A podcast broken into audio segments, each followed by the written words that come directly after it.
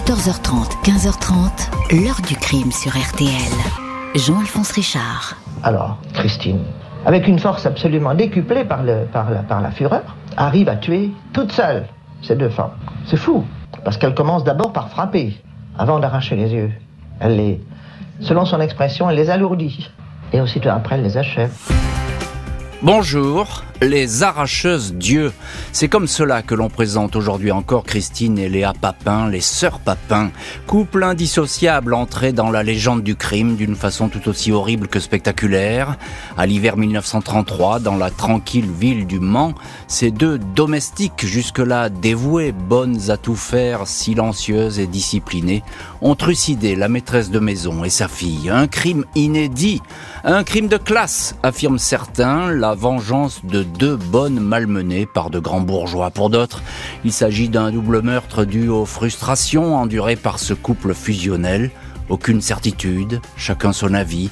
Christine et Léa Papin, reconnues saines de corps et d'esprit, vont être jugées et échapper à la peine capitale, notamment grâce au travail d'une avocate. Maître Germaine Brière, première femme inscrite au barreau du Mans, personnage principal d'un livre qui vient de sortir intitulé Par-delà la tente, un roman qui donne des clés sur le double homicide barbare du Mans.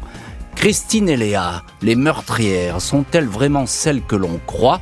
Question posée à l'auteur de ce livre, notre invité exclusive aujourd'hui, Julia Mikowski. 14h30, 15h30. L'heure du crime sur RTL. Dans l'heure du crime, aujourd'hui, le double meurtre des sœurs Papin, le combat de l'avocate Germaine Brière. À l'hiver 1933, une épouvantable scène de crime vient briser la quiétude de la bonne ville du Mans. Derrière les murs d'un pavillon, l'insoutenable et l'indicible. Ce jeudi 2 février 1933, peu après 19h, René Lancelin, ancien avoué, directeur au Mutuel du Mans, revient de son cercle et rentre chez lui. Il fait froid et la nuit enveloppe déjà la ville. La porte du numéro 6 de la rue Louis Bruyère devrait être ouverte, mais elle lui résiste. Curieux, celle-ci n'est jamais fermée à cette heure-ci. Il appelle, mais personne ne répond. Aucune lumière n'est visible derrière les rideaux du rez-de-chaussée et les volets clos des étages. Lancelin est intrigué.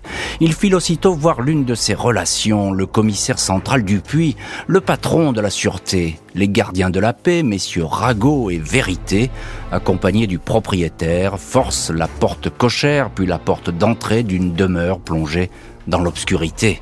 C'est l'agent Ragot qui pénètre le premier dans la maison. Il y a du sang sur le palier de l'escalier qui conduit au premier étage.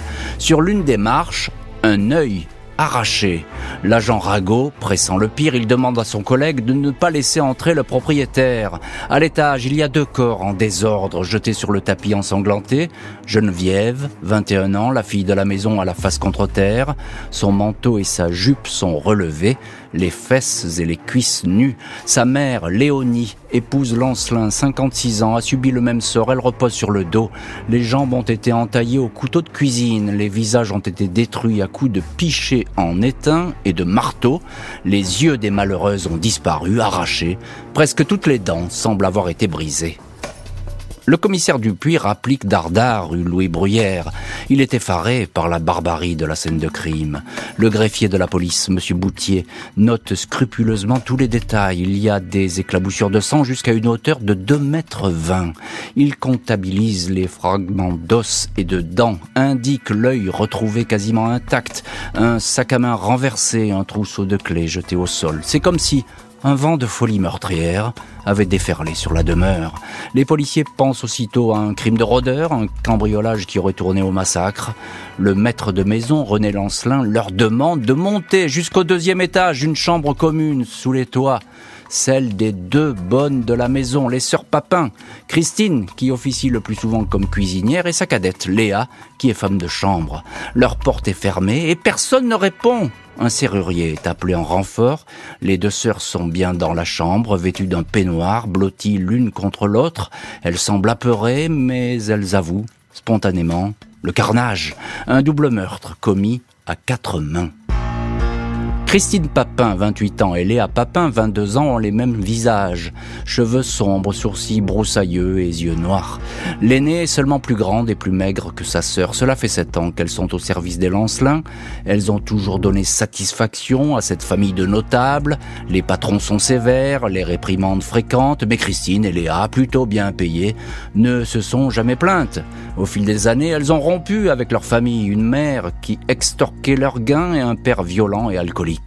Pas d'amis, pas d'amants, pas de relations, pas de visites. Les sœurs Papin se sont peu à peu recluses dans la maison Lancelin, inséparables et silencieuses. La seule fois où elles ont fait parler d'elles, c'était deux ans plus tôt. Elles s'étaient présentées devant le maire pour dire qu'elles étaient battues et séquestrées, propos jugés fantasques et sans valeur de la part de deux domestiques sûrement un peu dérangés. Les policiers et le juge d'instruction s'interrogent. Pour quelles raisons les deux femmes sont-elles rentrées dans une telle rage? Elles vont s'expliquer, raconter comment un simple détail a entraîné un bain de sang. Christine et Léa Papin sont détenues derrière les murs de l'ancien couvent de la Visitation, transformé en prison. Le juge d'instruction Hébert va bientôt les interroger, mais sa tâche sera facile. Les deux sœurs ont déjà tout avoué. Elles n'ont omis aucun détail, récit dont s'en parlent les journaux. L'horrible forfait titre La Sarthe du soir. Les deux femmes sont présentées comme les arracheuses dieux du Mans. Questionnée juste après le double meurtre, Christine Papin explique que ses patronnes sont rentrées vers 17h30. L'aînée des deux sœurs raconte qu'elle s'est plainte de la mauvaise qualité du fer à repasser qui aurait fait sauter les plombs. Geneviève Lancelin, la fille de la maison, se serait alors jetée sur elle.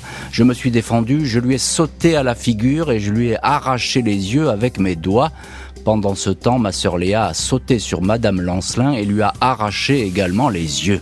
Christine ajoute froidement, je n'ai aucun regret, j'aime mieux avoir la peau de mes patronnes plutôt que que ce soit elle qui est la mienne et celle de ma sœur. Sa cadette, Léa, interrogée elle aussi, est quasiment muette. Elle confirme du bout des lèvres que sa sœur dit la vérité, mais dès le lendemain, dans les locaux de la sûreté, la, version fluctue. Christine reste sur ses positions. Je n'étais pas malheureuse.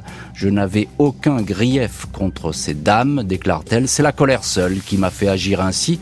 Mon crime est assez grand pour que je dise ce qui est. Des aveux parfaitement ficelés, des meurtrières présumées dont le sort semble scellé, l'instruction du dossier Lancelin-Papin promet d'être rapide. Au Mans, aucun avocat ne se bouscule pour défendre les arracheuses dieux coupables de s'être attaqués à des notables. Aucun avocat, sauf maître Germaine Brière, première femme à être inscrite au barreau du Mans. Elle est prête à prendre la défense des sœurs Papin et plus précisément celle de Christine, la seule à s'épancher devant le commissaire Dubuis et le juge Hébert, modifiant à chaque fois des détails au point qu'il est de plus en plus difficile de savoir qui a fait quoi dans ce massacre. Le juge et les enquêteurs vont s'interroger sur une possible dérive des deux sœurs. Elles pratiqueraient le spiritisme ou auraient encore des mœurs sexuelles particulières jusqu'à être soupçonnées d'être amantes. Seule certitude, Christine, dont l'état psychique semble se dégrader à grande vitesse, de plus en plus tremblante lors des auditions, Christine semble être l'auteur principal de ce bain de sang. 100. 8 juin 1933, quatre mois après le drame, une reconstitution ne parvient pas à livrer le scénario exact du double meurtre.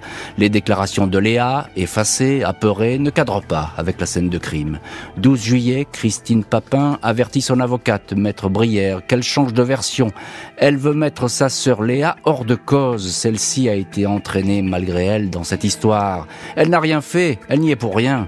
C'est depuis sa cellule où elle est sous camisole de force peur qu'elle s'arrache les yeux, que Christine témoigne devant le juge. Nouvelle version, sa patronne ne l'a jamais attaquée. J'ai été prise d'une crise nerveuse et je me suis précipité sur elle. Ma sœur est arrivée, mais je ne crois pas qu'elle ait fait quelque chose. Nous avions convenu, ma sœur et moi, de partager les responsabilités. La préméditation est écartée, c'est donc euh, pour un acte de colère sanglante, une colère rouge, comme l'a dit Christine, que les deux domestiques de la maison Lancelin vont devoir s'expliquer devant la cour d'assises, elles risquent leur tête. Jeudi 28 septembre 1933, après seulement 45 semaines d'instruction, le procès des sœurs Papin s'ouvre devant la cour d'assises de la Sarthe, au Mans. La veille, le maire a fait boucler le périmètre du palais de justice. La foule se presse, hostile aux accusés. Tout le monde veut apercevoir les arracheuses d'yeux. Apparition spectrale, écrit le petit journal qui note Léa, la cadette, vêtements noirs, traits émaciés, ferme, une petite fille d'orphelinat qu'une immense terreur accablerait. Christine, l'aînée, plus effrayante, grande, sèche, couverte d'un manteau clair qui accentue encore son aspect fantomal. Sont-elles folles? Est la question qui revient dans toutes les têtes, dont celle des jurés, uniquement des hommes. Christine, qui apparaît comme l'actrice principale du double crime, garde en permanence les yeux fermés sous ses sourcils broussailleux. J'ai pris les devants, j'ai tapé dur, je suis remonté avec le marteau et je leur ai arraché les yeux, dit-elle. Léa, la cadette, est absente, regard craintif. Elle n'a donné que quelques coups à mademoiselle Lancelin qui était déjà morte, sur les cuisses, des incisions, dit-elle. Malgré le carnage, un raffinement de cruauté, écrit le légiste, trois médecins ont conclu que les accusés n'étaient pas démentes. L'avocate de Christine, maître Brière, se démène pour instiller le doute. Pas folle peut-être, mais c'est bien la colère qui a altéré les jugements des deux sœurs. L'avocate fait citer le docteur Logre, c'est son nom, docteur de la préfecture de police, un médecin spécialisé dans les maladies mentales. Il raconte cet étrange duo que forment les sœurs Papin, la personnalité écrasante de sur la cadette, selon lui, des examens psychiatriques plus poussés sont nécessaires pour juger les accusés. Un supplément d'enquête s'impose. Dans la salle chauffée à blanc, la requête du médecin est écartée. Trois de ses confrères le contredisent. Les sœurs Papin avaient bien toute leur tête quand elles ont tué, disent ces médecins procès qui est à l'image de l'enquête, procès express, il va être bouclé en une journée et demie. Tout va donc se jouer dans les dernières heures lors des plaidoiries. Vendredi 29 septembre 1933, après seulement une journée d'audience, le procès des sœurs Papin touche à sa fin. L'avocat général a demandé l'échafaud pour Christine l'aînée, considérée comme l'instigatrice et le personnage central de cet abominable double crime. Pour Léa, la cadette qui aurait agi sous l'emprise de sa sœur, il souhaite qu'elle soit envoyée au bagne. Les deux sœurs, manteau blanc pour l'une, manteau noir pour l'autre, n'ont pas bronché. Dans ce procès où les dés semblent depuis longtemps avoir été jetés, l'avocate de Christine, Germaine Brière, n'a pas la partie facile. Elle veut absolument que la responsabilité criminelle des sœurs soit atténuée. Je l'ai visité en prison, plaide-t-elle, et en moi, cette idée ne m'a plus jamais quitté. J'avais en face de moi deux malheureuses démentes, et on ne peut traiter des malades comme des criminels. L'avocate poursuit, nous n'implorons pas la pitié pour ces jeunes Aidez-nous, messieurs les jurés, faites ordonner cette nouvelle expertise mentale. Nous ne vous demandons que cela. 40 minutes à peine de délibération, Christine est condamnée à mort pour le meurtre de Madame Lancelin et de sa fille. Quand on lui annonça qu'elle aurait la tête tranchée, elle fit le geste de s'agenouiller, écrit le journal Paris Soir. Léa Papin est pour sa part condamnée à 10 ans de travaux forcés, 20 ans d'interdiction de séjour pour meurtre avec collaboration. Les jurés n'ont pas reconnu la fragilité mentale des sœurs Papin. Christine sera graciée l'année suivante par le président de la République, sa peine commuée aux travaux forcés à perpétuité. Les deux condamnés sont emprisonnés, chacune de leur côté. Christine qui avait déclaré ⁇ Dans une autre vie, je devais être le mari de Léa ⁇ ne reverra plus sa sœur.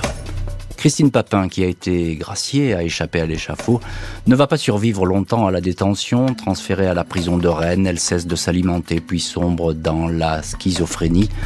Elle y meurt à 32 ans le 18 mai 1937, 4 ans après le double crime. Léa Papin, libérée après 10 ans de détention, va travailler des dizaines d'années comme femme de chambre dans des hôtels de Nantes. Un couple l'emploie à la fin de sa vie, la présentant comme une gentille troisième mamie de ses enfants. Elle meurt le 24 juillet 2001 à 89 ans, célibataire. Elle se rendait régulièrement sur la tombe de sa sœur. Maître Germaine Brière, figure du barreau du Mans, n'aura pas survécu à ses clientes. Elle s'éteint le 12 janvier 1937, à 40 ans, frappée par la tuberculose, alors qu'elle était promise à une spectaculaire carrière.